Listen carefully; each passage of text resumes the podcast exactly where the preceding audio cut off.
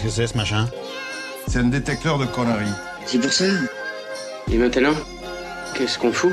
Mais dis-tu nos conneries Tu veux que je lui dise d'aller se faire enculer?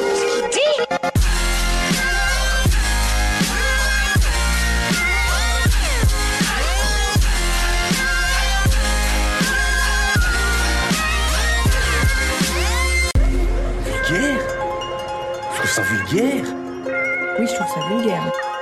Bonjour et bienvenue pour ce nouvel épisode de Pardon le podcast de vulgarisation qui traite des petits et des grands sujets pour les rendre les plus vulgaires possibles. Ici Ilias, j'espère que vous allez bien, ça me fait extrêmement plaisir de vous retrouver. J'espère que vous êtes bien installés et que bah, tout va pour le mieux pour vous euh, malgré la situation. De notre côté, écoutez, ça va pas trop mal, on est extrêmement chanceux. Euh, Aujourd'hui, c'est un épisode de Revival et je vais me faire le plaisir de vous partager une petite pépite de la saison 2. Cette pépite, c'est... euh, elle se trouve dans l'épisode 8 de la saison 2 et c'est le sujet de Camille sur le cancan, le French cancan. C'est un excellent souvenir parce que déjà il m'avait beaucoup mis la patate, c'était très chouette, très drôle comme histoire et euh, et ça m'a per- permis de comprendre pas mal de choses. Et puis voilà, ça m'a mis de la musique de Cancan dans la tête pendant des jours. Donc euh, j'espère que ça vous fera la même chose et que vous me maudirez. Non, plus sérieusement, c'était très très cool. Et en plus, il y a un petit côté nostalgie puisque voilà, ça va faire quasiment un an, euh, jour pour jour, à quelques jours près, que cet épisode a été publié. Et c'est très peu, il y a deux ans, pardon. Euh, et c'était quelques jours avant notre premier anniversaire, la soirée où on vous avait convié à nous rejoindre dans un bar pour bah, boire des coups et faire connaissance. Et voilà, excellent souvenir. Euh, voilà, quelques minutes à peine avant le, avant le début de la soirée, on avait encore peur que personne ne vienne. Et finalement, voilà, le bar était plein. euh, ça nous a fait très plaisir. On a rencontré plein de personnes très très chouettes.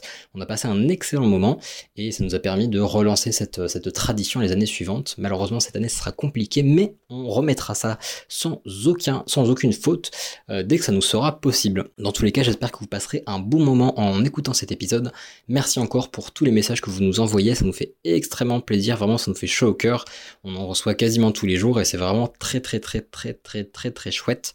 Euh, et puis voilà, encore une fois, si vous avez des propositions de sujets, euh, des idées, euh, quoi que ce soit, n'hésitez pas à les partager, ça nous intéresse toujours. Pour ma part, je vous fais de grosses bises et je vous souhaite tout le meilleur et on se retrouve très vite pour un nouvel épisode. Allez, bises, ciao Mon pied, tu l'as vu mon pied? Comme elle est oh là, les gens, oh là, ah, là, mes gens, ah, mes gens. Et donc voilà. Voilà, je pense que ce jingle résume à peu près tout ce que vous pouvez penser du, du French Cancan. Merci Oh, pour cette chronique. Ah, excellente blague, jamais faite dans un podcast. Allez, vas-y. Excuse-moi. Très bien, c'était vraiment c'était hilarant. Donc alors moi j'aimerais vous, vous parler euh, vous parler du French Cancan effectivement. Euh, le French Cancan ça vous évoque quoi aujourd'hui en quelques mots? Le moulin rouge. Ouais, le Moulin Rouge, ouais. Des grands jupons et des gambettes qui partent Yes. à la verticale, quoi. Ouais. Absolument. Toulouse-Lautrec. Ah oh. Ah, monsieur a de la culture. Monsieur Ah. triche parce que monsieur connaît le programme. Et toi Maëva, ça t'évoque quelque chose en particulier Ouais, les Cancan jupons, la dentelle et, les le jambes Lautrec. qui, qui- les, les petites jambes comme ça qui s'agitent dans, dans tous les sens. Alors, euh, le, le French Cancan, effectivement, c'est des jambes en l'air, c'est même euh, la, la base entre guillemets de, de la danse. Euh, et est-ce que vous avez, alors ça c'est ma question habituelle, d'après vous, de quand date le French Cancan à peu près? Vous, Si De vous deviez quand est-ce est-ce qu'il est 20e né ou quel était son âge d'or? Oui, et c'est vrai que c'est deux périodes différentes. On va dire quand est-ce que le French Cancan naît? 18 Moi je dirais les années. Non. Ouais, un- Non. moi je dirais les années 30, Bah, mais peut-être né avant quand même. 1930. Quoi 1930, 30 ouais, Oui, 1930, début de- donc. du 20e siècle, oui. Ouais. Un siècle Oui. avant. Un siècle avant Un siècle avant. 19e C'est siècle. Et oui, oui, Bah, oui, C'était pile poil entre les deux. Sauf que c'était les côtes de maille à la place des dentelles.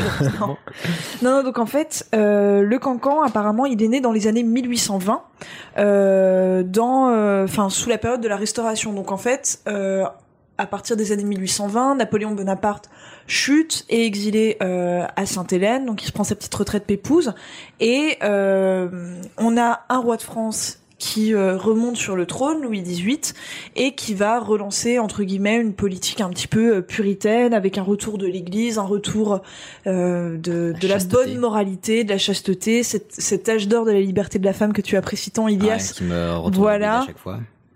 Exactement, les Micha à vapeur, tout ça, tout ça, on va pas s'éterniser là-dessus, mais on est su- on est au début de ce retour euh, de cette période, mais on peut quand même continuer à faire un petit peu la fête et donc c'est la période où vraiment euh, on va commencer à avoir des petits balles qui vont se créer un petit peu partout donc à défaut de duplex et de boîtes de nuit eh bien on va au bal donc il y a pas mal de balles étudiants et de balles populaires et euh, et dans ces balles on a pas mal de couples qui dansent la la quadrille donc la quadrille je sais pas si vous en avez déjà entendu parler C'est très, euh, c'est cardio.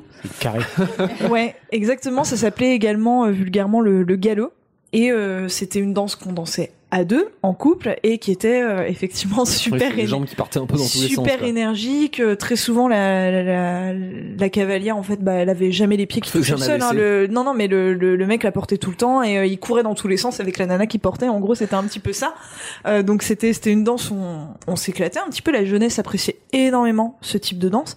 Et à, vers la fin des balles, quand tout le monde commençait à être un petit peu éméché. Alors aujourd'hui, dans ces types de soirées, eh bien, on passe les lacs du Connemara pour signifier Patrick que c'est la fin de la soirée. Voilà. Et bien, à cette époque-là, il y avait ce qu'on appelait le chahut. C'est-à-dire que les, C'était le, le, barou- y est. le, le baroud d'honneur, quoi. Les mecs se jetaient leur partenaire à travers la salle, c'était beau. Non, non, c'est-à-dire que les femmes et les, les hommes qui voulaient pas participer se mettaient en cercle et euh, les cavaliers se retrouvaient seuls au milieu du cercle et se faisaient euh, des petits freestyles en fait euh, où ils dansaient.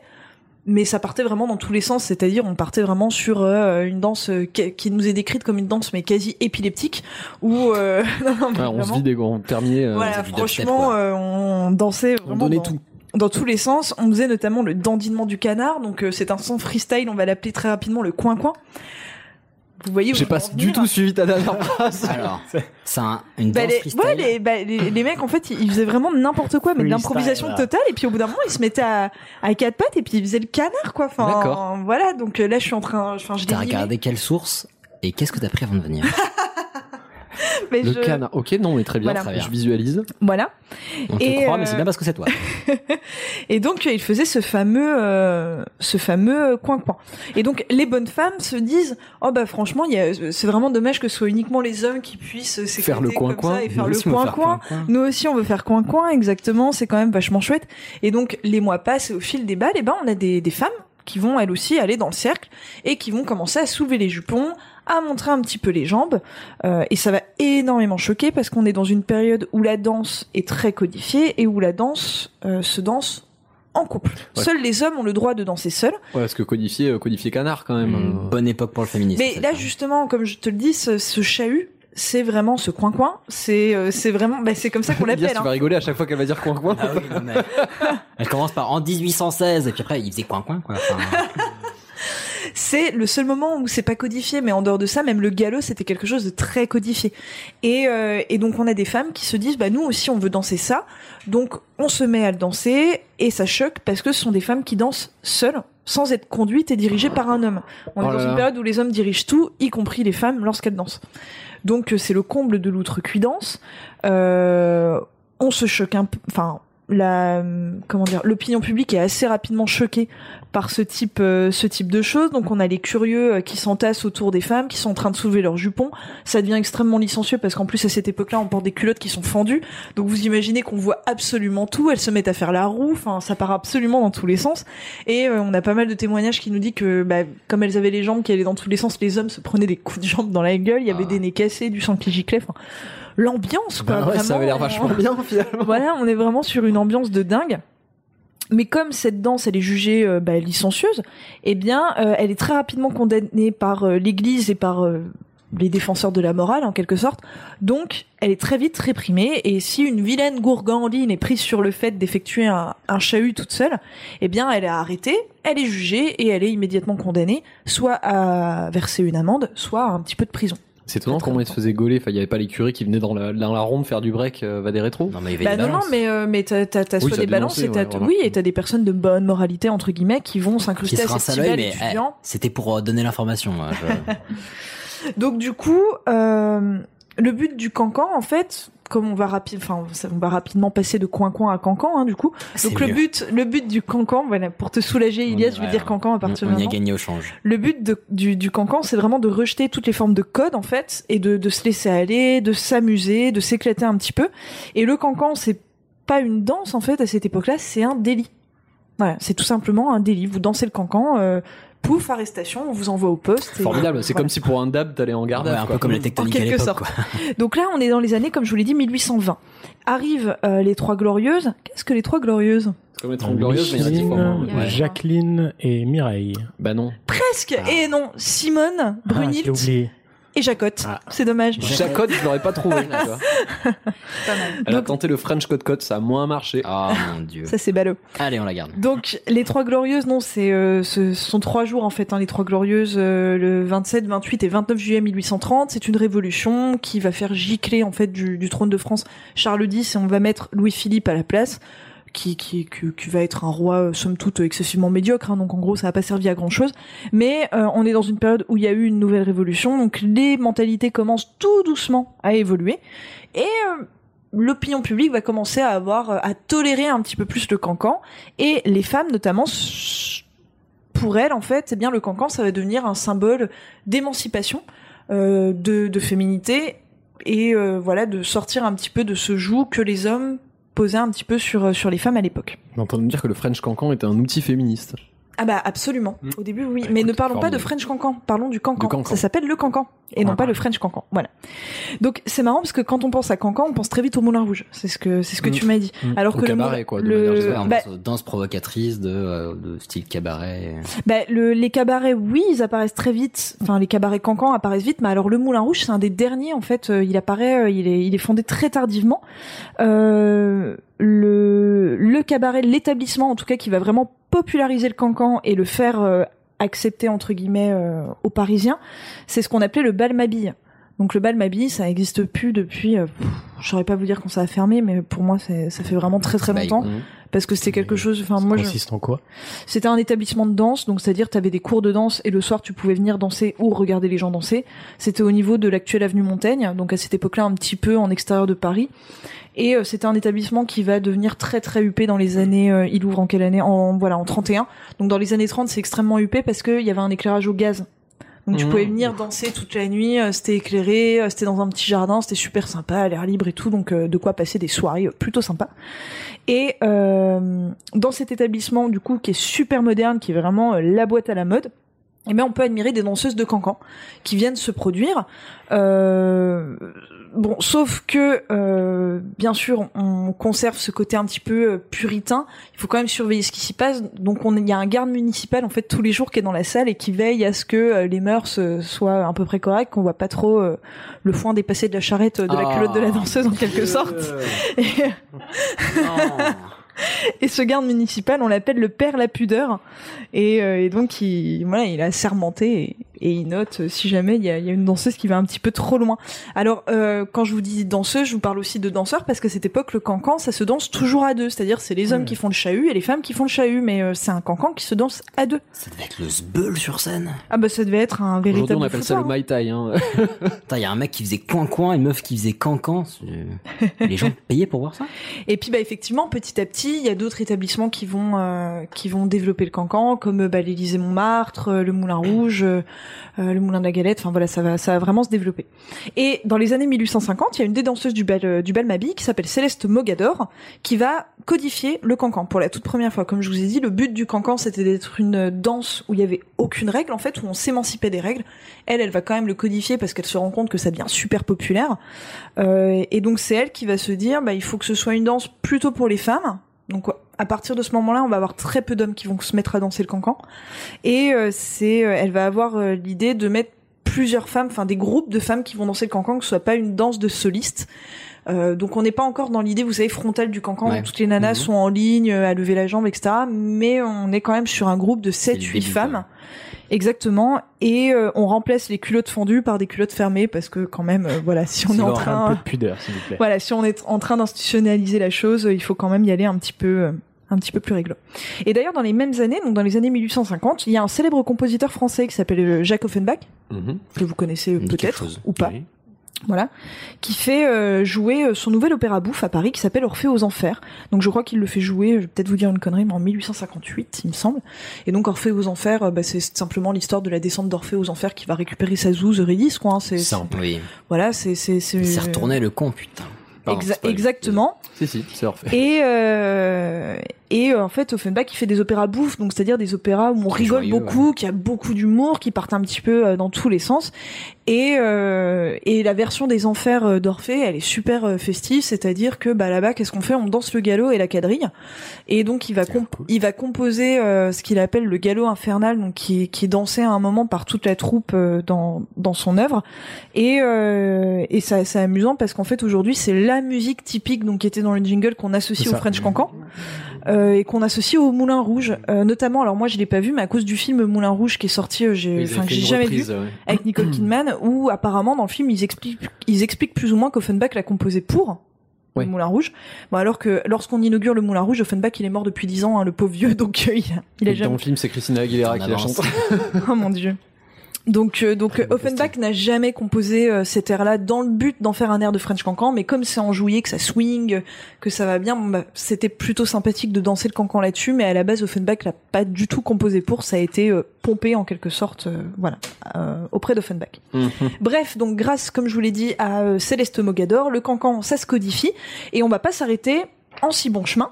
Donc comme je vous l'ai dit, les messieurs, ils ne dansent plus le cancan, ils l'admirent, et euh, le cancan, du coup, c'est plus du tout une danse, ça devient vraiment un spectacle qu'on va voir, où on a euh, du coup euh, le- les hommes et les femmes qui sont séparés, les femmes sur scène, et les hommes qui sont assis à des tables avec des petites binouses et qui regardent. On a les danseuses qui vont se professionnaliser de plus en plus et qui vont effectuer des, des figures de plus en plus compliquées, parce que le cancan à la base c'est pas du tout dansé par des femmes professionnelles, hein, c'est Mhm. c'est dansé par euh, la blanchisseuse du coin, donc vous vous doutez bien. à 4h du mat à la fermeture de la boîte. C'est ça, donc vous vous doutez bien que du coup c'était moins euh, spectaculaire que ce que ça peut être aujourd'hui, Ça pouvait être spectaculaire, je pense. n'est-ce pas? Et euh, et ça a beau être codifié, on garde quand même une forme de souplesse, euh, notamment dans l'ordre des figures qu'on va utiliser. C'est-à-dire qu'aujourd'hui, même encore aujourd'hui, même si le cancan il est codifié, il n'y a pas une façon précise de danser le cancan. Pourquoi? Parce qu'il n'y a pas d'école de cancan en fait. Euh, donc Il euh, n'y a il pas y a, la Cancan School. il n'y a Mais pas à la cancan school. Maintenant? Euh, ben, que ce soit à l'époque ou maintenant, c'est-à-dire que même maintenant, on va former les danseuses de cancan sur place. Mhm. Je pense que tu peux trouver euh, le gymnase de Jouy en Josa qui va te proposer des cours de cancan à ta fille de 12 ans éventuellement si tu en as envie. Je suis pas sûr. Mais euh, Disons quoi, le- si, alors si, il faut il faut l'apprendre très très jeune le cancan. Si tu si tu t'y mets après ton adolescence, fais un euh, claquage direct. c'est un peu chaud. Mais par contre, euh, il y a quand même des figures récurrentes qu'on retrouve dans le cancan. Le Euh, salto, alors, t'as non, t'as- la roue, euh, t'as ce fameux grand écart qui moi m'horrifie à chaque Ouais. fois que je le vois parce que c'est un grand écart où elles prennent un putain d'élan et à chaque fois euh, je me dis elles doivent se faire Ligament. super mal à l'entrejambe. ouais. Ouais, je pensais pas au Voilà, moi je pense pas du tout au ligament. Moi je, je pense vraiment à, à l'entrejambe parce que elles y vont euh, fr- franco polo quoi. hein, donc euh, bam, T'as- vas-y, Ah, comment Quoi, hein franco polo. Franco Bien. Voilà. Cache pistache. Voilà, donc il y a la figure du, du, du port d'armes aussi, euh, qui est une des plus connues, bah si, ça s'appelle comme ça, mais où elle lève la jambe en fait en, en continuité du buste et elles le tiennent comme un, un soldat qui tient son fusil en Mhm. fait. Voilà, bon c'est c'est pas très. euh, Et après, elles prennent leurs jambes à 90 degrés. faites- Non non, mais c'est vraiment euh, c'est vraiment impressionnant.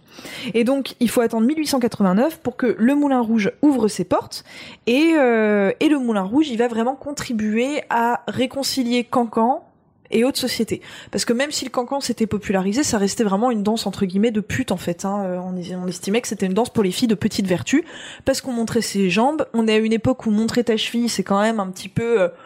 Ouh, la coureuse de rempart, Oh, mon dieu, ah, voilà, quelle, cavalière. quelle- quelle gourgandine. Euh, donc le Moulin Rouge, en fait, l'idée du Moulin Rouge à la base, je sais pas si vous le saviez, mais c'était de faire venir des gens de la haute et de leur faire passer une soirée avec le Paris canaille en quelque Mmh, sorte. oui. Donc en fait, on payait des comédiens qui jouaient des rôles de, euh, de brigands, euh, de putes, et euh, les gens de la haute avaient l'impression qu'ils avaient passé une soirée dans le 9-3 ou à Sartreville. Enfin voilà, c'est c'est c'est assez marrant. C'était un genre de rendez-vous en terrain connu dans les bas-fonds. Voilà. Euh, et on a les premières stars du cancan qui vont apparaître. Donc on a Grille d'égout qui va être une des seules à fonder son. son- les goûts. Oui, elle s'appelait comme ça parce qu'elle bah, parce qu'elle avait des gros écarts entre les dents. Ah. Alors ceci dit, ça aurait pu être pire. Ça va. Ça va. On va Voilà, donc, la fameuse Nini patte en l'air, sauterelle et euh, la célèbre Lagoulu. Euh, voilà. Et, euh, et c'est à partir du Moulin Rouge qu'on va associer le cancan aux airs d'Offenbach. Voilà, c'est vraiment le Moulin Rouge qui va se dire allez, on n'a pas d'inspiration pour créer de la musique, on pompe le Offenbach, c'est parti. un host, hop, c'est parti. Et alors, euh, rappelez-vous, euh, je crois que c'était à l'épisode 1, je vous avais fait un sujet sur la prostitution. Oui, Absolument. exactement. Et euh, je vous avais parlé, si je me rappelle bien, du, des genres de guides de routard du sexe que vous pouvez acheter à Paris. euh. Voilà. Et donc, le guide des plaisirs de Paris, c'est comme ça qu'il s'appelle, de 1898, euh, nous donne une petite description des danseuses de Cancan et ils disent, ouvrez les guillemets, une armée de jeunes filles qui sont là pour danser ce divin chahut parisien avec comme sa réputation l'exige, une, élasti- une élasticité lorsqu'elles lancent leurs jambes en l'air, qui nous laisse présager une souplesse morale au moins égale. Oh, Donc en Dieu. gros, euh, voilà quoi, elles écartent les jambes, c'est des putes. Voilà, c'est en ça. quelque sorte. Putain, mais. Et les hommes dans tout ça. Donc, bah, comme je vous l'ai dit, le cancan, il se danse de moins en moins à deux. Il concerne presque exclusivement les femmes à la fin du 19e. Donc, il y a très très peu de danseurs de cancan qui sont rentrés dans l'histoire. Il y en a un, pour tout vous dire en fait, qui est rentré dans l'histoire. Il y a un seul danseur de cancan que la postérité reconnaît. Euh, bah, c'est le célèbre Edmé Étienne Jules Renaudin. Le Voilà. fameux. Oui, Ah oui, le fameux, Célèbre. connu sous le nom à l'époque de Valentin le Désossé. Oh mon dieu. C'est ignoble. Voilà. Oui.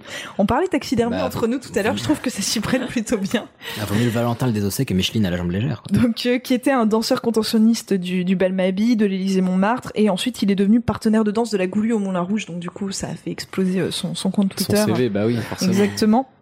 Et en fait, on raconte à l'époque qu'il avait des membres en caoutchouc. Alors le pauvre vieux, ça aurait pas été excessivement pratique.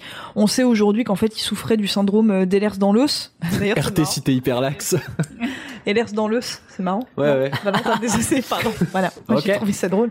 Donc oui, qui est une Non, maladie bien, euh, qui bien. provoque une hyperlaxité des, des articulations. Voilà. Là, c'est drôle. Là, d'accord. Quelle horreur Donc voilà. Alors aujourd'hui, euh, le French Cancan, bah, il perdure. Euh, il perdure bah, essentiellement d'ailleurs dans des cabarets euh, où on va pas parce que ça coûte une blinde, mais de type effectivement euh, Moulin Rouge en fait. Euh, c'est considéré, enfin moi en tout cas j'en ai une image super kitsch du French Cancan. Ah, je sais pas pour vous, mais un truc à touriste. pour quoi. moi on est vraiment Ouais. sur sur la Très kitschitude au top du top. C'est à faire une fois. Oui, non mais je suis d'accord avec toi, c'est à faire une fois. Et c'est un souvenir du Paris festif, frivole, de la belle époque. Ça attire énormément les touristes étrangers. C'est vrai que nous, Parisiens, on s'en rend pas compte, mais euh, le Moulin Rouge, je pense qu'il fait Ah, vraiment bien ça le sûr, comble tous les soirs. ouais. C'est, assez hallucinant. Puis honnêtement, même nous, qui à 2h du matin, avec euh, je ne sais pas combien de, de coupes de champagne dans le nez, n'irait pas claquer des mains sur. euh, ah mais si, mais moi j'irais. Mais, mais oui, bien sûr. ça c'est clair et net. Et alors, pourquoi est-ce qu'on appelle ça le French Cancan et non plus le coin-coin ou le cancan tout simplement? Euh, Eh bien, C'était super fun. Parce qu'il fallait déposer une marque. Eh bien non, parce qu'à la fin du à la fin du 19e siècle, on a un Anglais qui s'appelle euh, Charles Morton, qui est un des, des fondateurs du music hall en fait, qui est à Paris, qui voit ces petites nanas en train de lever les jambes dans tous les sens et il se dit mais c'est un truc de ouf, il faut absolument que j'amène ça à Londres. Yes, I That's love it. brilliant. Et donc euh, le mec qui ramène ça en pleine époque victorienne euh, à Londres, donc à l'époque où la femme est juste une sous-merde qui fait la vaisselle et où on invente ville où on invente le godemicha à vapeur à cette Ah. époque-là. Donc vraiment c'est c'est pour te dire à Ouais, quel ça, point ça me laisse un sale souvenir. à quel point c'est vraiment une période euh, puribonde. Et, euh, et donc il va inventer ce, ce- cette French Cancan dans, de- bah, dans, dans des bars à putes en fait en quelque sorte à Londres. Et euh, c'est lui qui va vraiment former le la chorus line en fait des, des danseuses et qui va créer le French Cancan qu'on joue aujourd'hui. Ce qui est un truc moins dangereux finalement. Le fait d'avoir tout le monde dans le oui, même sens. sur, oui. puis sur une estrade, etc. Mais avant, c'est vrai que le French Cancan, les dames étaient toutes dos à dos en cercle. Elles formaient un cercle et les hommes formaient un cercle autour. Et là, oui, donc il suffisait que un coup de pied mal placé, euh, bim, voilà. C'était Et un donc- moyen de défense en fait. Ça se trouve, c'est parti de là. Ça se trouve, toute cette histoire n'est pas vraie et que c'était juste un moyen de se défendre entre femmes. Comme Mais c'est, vrai qu'aujourd'hui, on a, vra- on a vraiment, euh, Exactement. on a vraiment une image euh, de cancan qu'on observe où les femmes sont en ligne et dansent le cancan, alors que vraiment à la base et pendant le premier siècle quasiment de l'existence du cancan, c'était une danse qu'on dansait seul, en groupe, en couple. Euh, mais c'était quelque chose auquel on participait, mais c'est vraiment ce Charles Morton qui va euh, niquer l'image du cancan Ouais. et qui va définitivement en faire un, un spectacle. Puis comme disait Juan, un peu comme les, les cercles de hip-hop euh, ou de breakdance, en mode il y en a un qui se chauffe, tu allez battle. C'est vrai. Et, euh, et juste un dernier, un dernier truc, j'ai trouvé ça marrant. Il y a une, une marque de supermarché aux États-Unis qui s'appelle Shoprite. Donc Oui. euh, moi je Mhm. connaissais pas Shoprite. Enfin j'ai pas eu l'occasion d'en voir quand j'étais à San Francisco ou en tout cas je ne m'en rappelle pas. Mais voilà. Et en fait ils utilisent le French Cancan depuis euh, plus de 50 ans pour animer leurs soldes. Donc ils ont des danseuses de French Cancan qui débarquent et tout pour les. Hop, l'écran plat. Vois 50%. Et, euh, et en- parce qu'en en fait ils en ont fait un jeu de mots, ça s'appelle le Can Can Sales. Et c'est voilà, et c'est boîte de conserve, boîte de conserve. Mais oui. Ah, Voilà. oh. Et ils sont futés les Américains. Pas quoi. Et ça existe encore, donc si vous voulez voir du vrai French cancan américain, et ben il faut aller euh, dans les périodes de soldes euh, aux États-Unis euh, chez Shoprite pour acheter tes can can sales. Sur, sur YouTube. C'est peut-être moins long que d'aller au Moulin Rouge.